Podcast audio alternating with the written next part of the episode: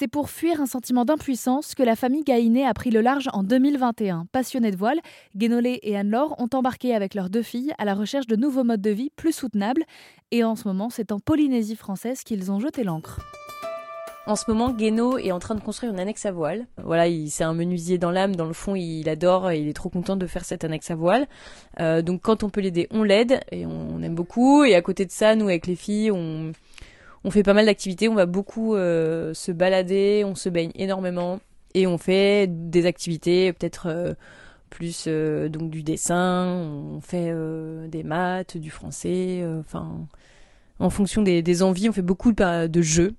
Et c'est dans la nature qu'on apprend le plus. Donc, euh, enfin, l'exemple tout bête, on va dans la forêt, on veut choper des citrons, donc on monte aux arbres, on chope les citrons, on va récupérer des pamplemousses, pareil, on monte dans les arbres.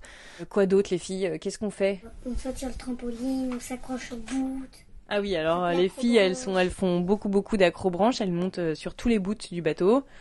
On, se baigne, on, euh, saute dans l'eau, on va pêcher du lambi à 4 mètres. Ah ouais, donc en gros ici c'est pas du lambi, c'est des sept doigts.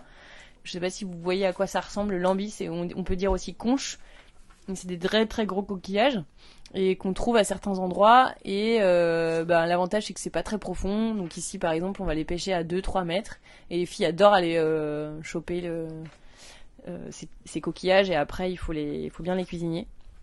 En fait, notre quotidien, il tourne beaucoup euh, autour de euh, ce qu'on va manger. Et donc, pour se nourrir, eh ben, on va à la rencontre des autres. De cette rencontre, on va aussi dans d'autres environnements, donc euh, sous l'eau, dans la forêt, etc. Et en fait, ça nous nourrit aussi socialement parce que on rencontre plein de gens et ça rend nos journées super intéressantes. Si la famille Gaïné semble aujourd'hui à l'aise dans ce mode de vie nomade, je vous invite à découvrir le livre qui retrace leur aventure, écrit par Anne-Laure et publié en juin dernier chez Voile et Voilier, en famille sur l'Atlantique.